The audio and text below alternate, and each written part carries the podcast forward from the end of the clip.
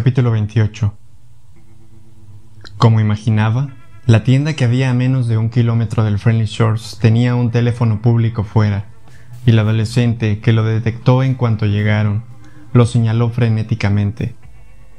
Ricky se percató de que Roxanne se encontraba en un terreno extraño, donde la impaciencia, el miedo, la incerteza variable y las necesidades fluctuantes se unían para formar una mezcla peligrosa. Creyó que podría ser voluble cuando era necesario que se comportase de manera calculadora. Cuando se requeriera calma, seguramente se pondría frenética. Si tuvieran que moverse deprisa, podía quedarse inmóvil. Si fuera necesario quedarse quietos, probablemente saldría disparada. Mientras conducía hacia la tienda, pensó que solo podía contar con su absoluta imprevisibilidad. Esperaba poder evitar comportarse igual que Roxanne. Confiaba en sí mismo solo un poquito más que en la chica. Intentó juzgar lo que había visto en ella aquella noche, pero estaba acostumbrado a hacer valoraciones solo horas después de una conversación emocionalmente controlada en su consulta, donde todo era seguro. Esa noche, todo había sido repentino. Se preguntó quién era Roxanne. Naturalmente, ella podría preguntarle quién era él, y no sabía si sería capaz de responderle. Iban a la deriva. Y tampoco sabía si siquiera estaban en el mismo bote salvavidas. Muy bien, Roxy. Tendrías que llamar ahora para que envíen una ambulancia a tu padre, dijo, intentando medir cuidadosamente sus palabras. ¿Seguirá vivo? No lo sé. ¿Habrá llegado el señor R a su casa como me imaginé que sucedería? No lo sé. Dios mío, pensó, no sé nada, ni una puñetera cosa. Aparcó el coche de alquiler en una plaza vacía junto al teléfono que había en la pared exterior de la tienda. Unos brillantes fluorescentes iluminaban el interior. Cerveza en una nevera, refrescos en otra, hileras de golosinas, bolsas de patatas y dulces, cada pasillo más iluminado que el anterior. Se dio cuenta de que habría sido mejor para ellos haber permanecido en la penumbra. Escúchame, Roxy, dijo cuando la chica alargaba la mano hacia el tirador de la puerta. Dales la dirección, y cuando te pregunten tu nombre, díselo. Pero no les digas que estás ahí, lo sabrán de todas formas, porque su sistema telefónico les indicará desde dónde se hace la llamada. Puede que te pregunten por otro adulto. Mi madre murió hace cinco años, susurró. Si te preguntan eso, repite la dirección, asegúrate de que la hayan anotado bien. Vuelve a decir que se trata de una emergencia, Avísales de que la puerta principal está abierta y pídeles que se den prisa. No digas nada más, tan solo cuelga, ¿entendido? Asintió. Repíteme algo de lo que te he dicho. Entiendo lo que quieres decirme, dijo negando ligeramente con la cabeza. Que cuente lo menos posible. Sin decir nada más, salió del coche. Por un momento, Ricky temió que se marchara corriendo por la calle para huir se dio cuenta de que aquella noche no había hecho nada que le permitiera confiar en él. En su mundo todo era una posible amenaza, y estaba en una edad en que el sentido común era realmente improbable. Quiso decir algo para tranquilizar a la niña que había en ella y no insultar al adolescente, pero no se le ocurrió nada. Nunca había conocido a nadie a punto de quedarse huérfano a una edad tan vulnerable, y repasó rápidamente las consideraciones clínicas lo que lo llevó a la poca científica observación de que nada es seguro ni previsible. Vio cómo la chica se acercaba a prisa al teléfono y lo descolgaba. Bajó la ventanilla para intentar captar lo que decía, pero solo pudo entender unas palabras. Oyó la dirección y enfermo, muriendo y deprisa, palabras que repitió por lo menos tres veces. Después vio que colgaba y se inclinaba hacia adelante, inspirando con dificultad, como un anciano exhausto tras un esfuerzo. Luego se dio la vuelta y regresó al coche. Una vez en el asiento del copiloto, Roxanne se puso el cinturón de seguridad. Ya van de camino. Sé que lo llevarán al Memorial Hospital. Es donde llevan a todo el mundo. Una vez me rompí el brazo jugando en la calle, y cuando llamamos a una ambulancia me llevaron allí. Y es donde le hicieron todos los tratamientos. Titubeó un momento. Los tratamientos, dijo una segunda vez. No lo añadió, pero Ricky supo lo que iba a continuación, que no funcionaron. Y es donde mi madre fue tras el accidente de coche. Miró a Ricky. Se le estaban llenando los ojos de lágrimas otra vez. Tratamiento, accidente. Ricky pensó que aquellas palabras eran tan fuertes como cualquier palabrota.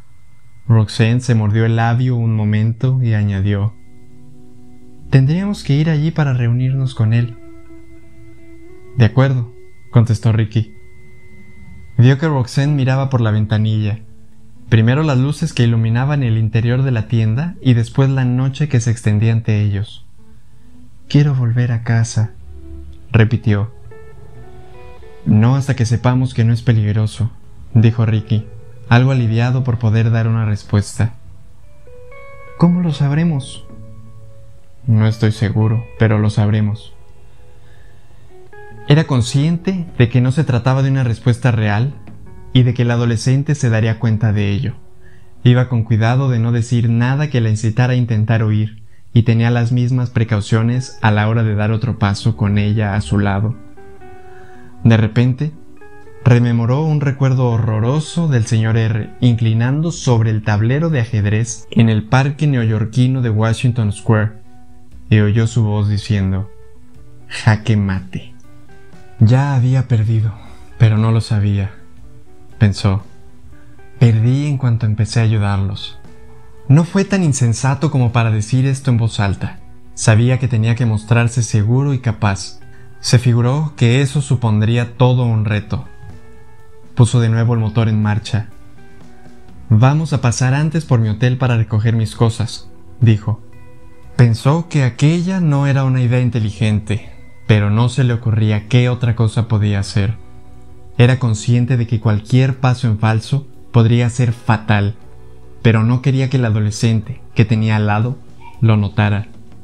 No quería ponerla en un mayor peligro, no quería abandonarla, no quería convertirla en lo que los militares llaman daños colaterales. Le vino una imagen breve y terrible a la cabeza. Oye, lo siento, Roxy, pero vas a morir porque estás a mi lado y estoy a punto de ser asesinado. Pero por otra parte, tampoco quería dejarla para que se las arreglara sola. Su imaginación valoró un montón de alternativas y ninguna le pareció aceptable. Roxanne podría ayudar, pero acabar herida. Podría vivir, podría morir se dio cuenta de que lo mismo podía decirse de él.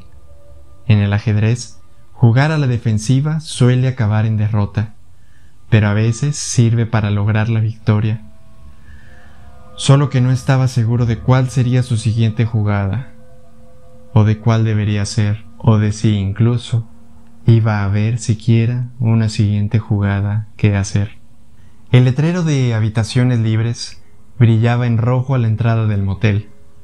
Una sola luz iluminaba tenuemente el interior de la recepción.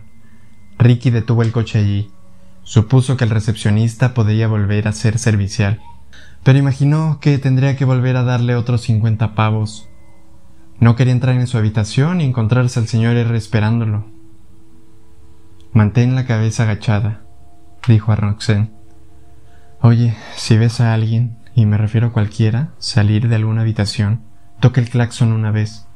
Voy a dejar el motor en marcha. Solo tardaré uno o dos minutos. Después iremos al hospital. Roxana asintió y se hundió en su asiento. ¿Qué vas a hacer? quiso saber. Un par de preguntas rápidas. Solo quiero asegurarme de que no haya venido nadie aquí a buscarnos. Había dicho buscarnos, pero en realidad había querido decir buscarme.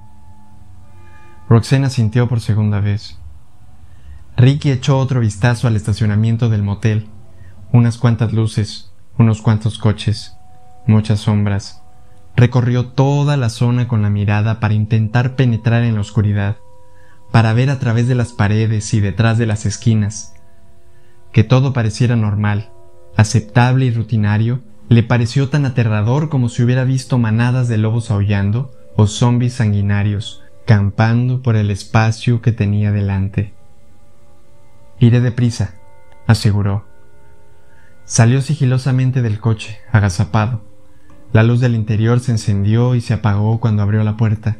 Pasó por delante del vehículo, de modo que la luz de los faros le rasgó las piernas y entró apresuradamente en la recepción. No vio de entrada al servicial recepcionista. ¿Hola? dijo. ¿Hola? Miró el mostrador, un expositor que contenía coloridos folletos sobre las diversas atracciones de los alrededores estaba tumbado de lado y su contenido esparcido por encima. Dio otro paso adelante. Hola, dijo por tercera vez. No hubo respuesta. El silencio en la pequeña recepción le pareció de repente como un peso que le aplastaba los hombros. ¿Hay alguien? Todo lo que había dicho en voz alta era previsible y estúpido. Se dirigió despacio hacia el mostrador. Cuando vio el cuerpo del recepcionista, soltó un grito ahogado. Fue como si le hubieran dado un puñetazo en el estómago. El hombre estaba tumbado boca arriba, con las piernas extendidas en el suelo. Un charco de sangre se estaba coagulando debajo de su cabeza, y una segunda mancha de color granate oscuro le afeaba la pechera de la camisa amarilla, en uno de cuyos bolsillos llevaba escrito su nombre.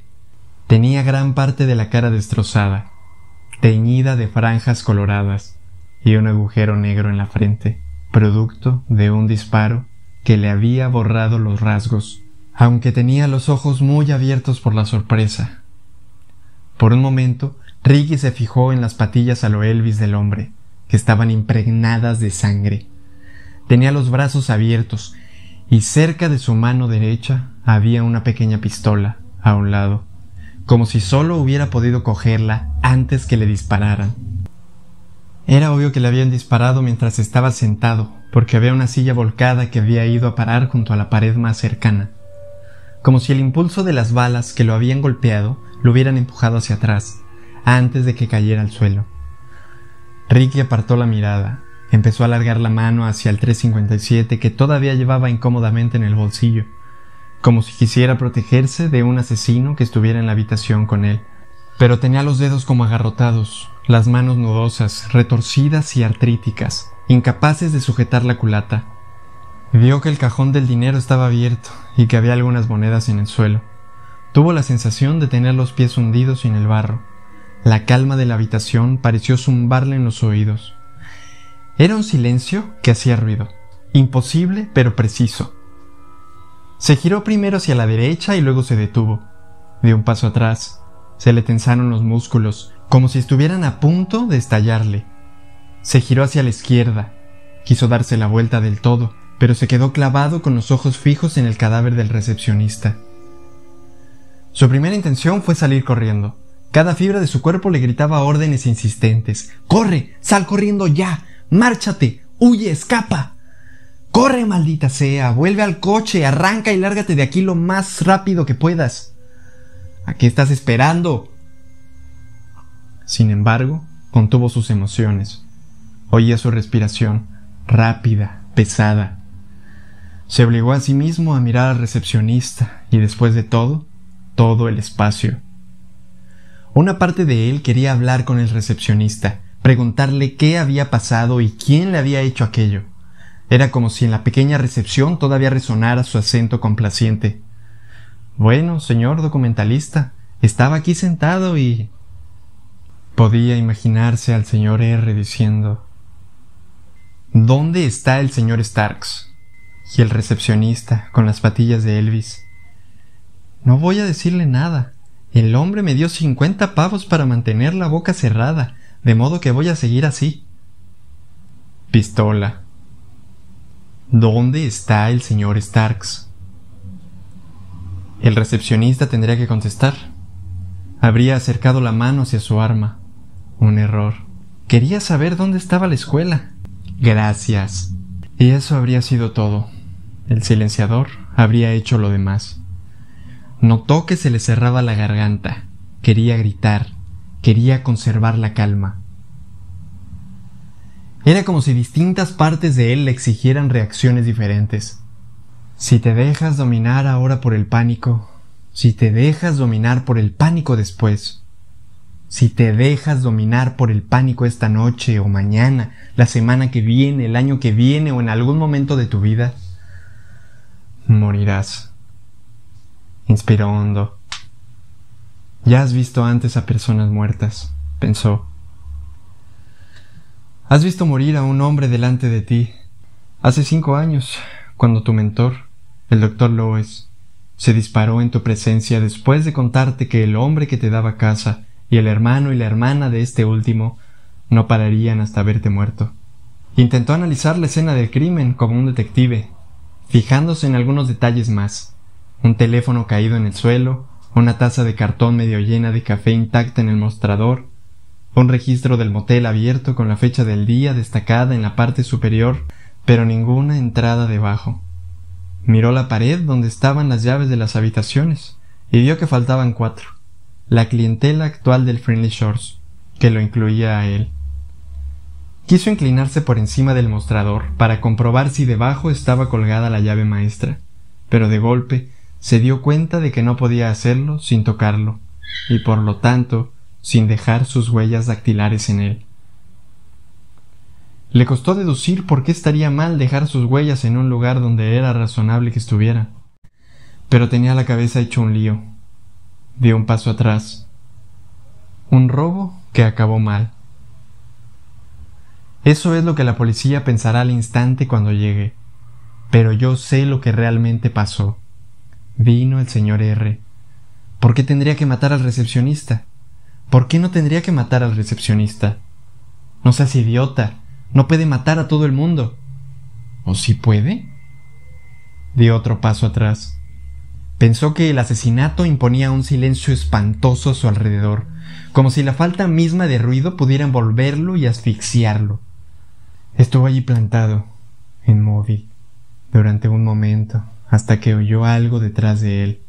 Se volvió bruscamente, con los nervios de punta y los músculos tensos, y vio a Roxy en el umbral de la recepción. Me... No pareció querer usar la palabra asustado. Me ha parecido que tenía que entrar.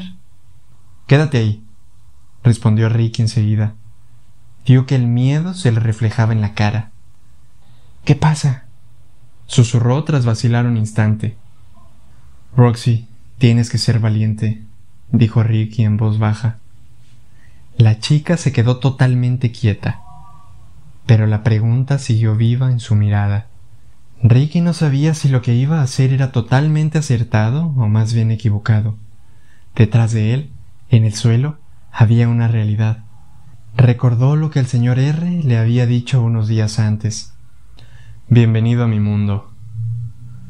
Y ese mundo estaba ahora expuesto en la recepción del Friendly Shorts. Se quedó mirando a Roxy. Con quince años, estaba en el umbral de esa edad poco definida, en parte niña, en parte adulta Comprendió que si querían sobrevivir hasta el día de mañana, Roxy tenía que crecer rápidamente. Había hecho algunas apuestas aquella noche, y esta le pareció la mayor de ellas hasta el momento. Lo que pasa, Roxy, es exactamente a lo que nos enfrentamos. La adolescente no contestó, pero pareció echarse un poco hacia atrás. Ricky supo que eso era bueno. ¿Eres fuerte?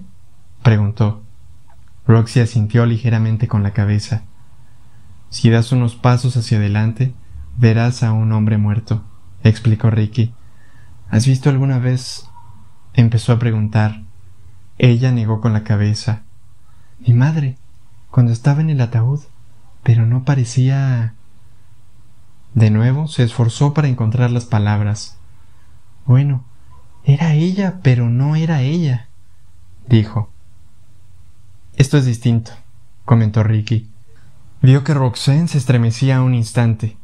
En la tenue luz de la recepción y con la oscuridad que se colaba por la puerta abierta detrás de ella, no atisbó si había palidecido.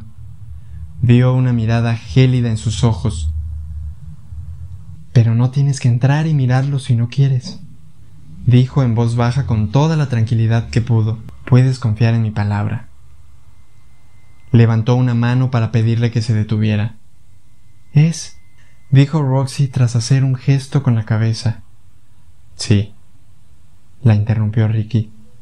Sangriento, aterrador, espantoso, una pesadilla. Y no es alguien a quien necesites introducir en tu vida, porque se quedará contigo, no solo esta noche, sino mucho tiempo. No es una imagen que vayas a olvidar fácilmente, pero también es la realidad. Y esta, por terrible que sea, suele ser más fácil de abordar. Así que puedes dar media vuelta y marcharte, o entrar y mirar. Pero yo no puedo tomar esta decisión por ti. Vio que Roxy estaba intentando encontrar la respuesta correcta. Mi padre me dijo que no tuviera miedo de nada, susurró. Y no tengo miedo. Ricky supuso que en realidad era todo lo contrario. Creo que tendría que mirarlo añadió Roxy. La certeza del adolescente simplemente subrayó su incerteza. No tienes que hacerlo si no quieres, repitió. Lo miraré, dijo Roxy. Por duro que fuera, Ricky creyó que había una ligerísima probabilidad de que esa decisión fuera mejor que la de no mirar. Su imaginación crearía imágenes que podían ser considerablemente peores que la realidad y las imágenes de fantasía suelen ser mucho más traumáticas que las reales. Existen peligros emocionales en ambas. Métete las manos en los bolsillos, indicó. No toques nada. Cruzó el reducido espacio y le cogió con la suavidad de un codo. Y ya fueran damas o ajedrez, Roxy era ahora una pieza del tablero, y se percató de que era necesario que ella fuera consciente de ello. No grites, no hagas ningún ruido, no toques nada, dijo. Simplemente echa un vistazo rápido y nos iremos. Roxy primero negó y después asintió con la cabeza. Luego dio un paso adelante. Al otro lado del mostrador, dijo Ricky. Ella no pareció darse cuenta de que él la estaba sujetando. Avanzó, titubeante, y se inclinó hacia adelante para mirar. Ricky oyó la fuerza con que inhaló el aire. Pareció balancearse, temblorosa, pero no dijo nada. Vio que miraba fijamente al recepcionista muerto, asimilándolo todo. Esto no es la televisión, no es una película, pensó Ricky. Es duro y es real. A Roxy le temblaba el mentón. Siguió callada. Diez segundos. Veinte. El tiempo parecía irrelevante aunque en realidad era vital. ¿Podemos irnos ya? preguntó por fin. Cada palabra pareció salir de algún lugar gélido de su interior. Por un segundo, agachó la cabeza como si pudiera enterrar en el pecho todo lo que había visto ahí. Después se enderezó. Vale, susurró. A Ricky le impresionó su ferocidad. Una palabra decía mucho. No me lo esperaba, pensó, pero luego rectificó. No, en realidad sí me lo esperaba. Siguió sujetándola por el codo, mientras la acompañaba hacia la puerta abierta y dejaban atrás el asesinato. Una vez fuera, Roxy pareció tomar una bocanada de la noche y tragó saliva. Ricky la condujo hasta la puerta del copiloto y rodeó despacio la parte delantera del coche para sentarse al volante. Tendríamos que avisar a alguien, susurró Roxy. Sí, Tendríamos que marcharnos. Sí. ¿Podemos irnos ya, por favor? Sí. Arrancó. ¿Vamos a recoger tus cosas? Preguntó Roxy. Sí, respondió Ricky. No sabía si podía abrir la puerta de su habitación sin morir. No sabía si la muerte lo esperaba dentro o no. Sabía que esa noche lo estaba esperando en algún lugar.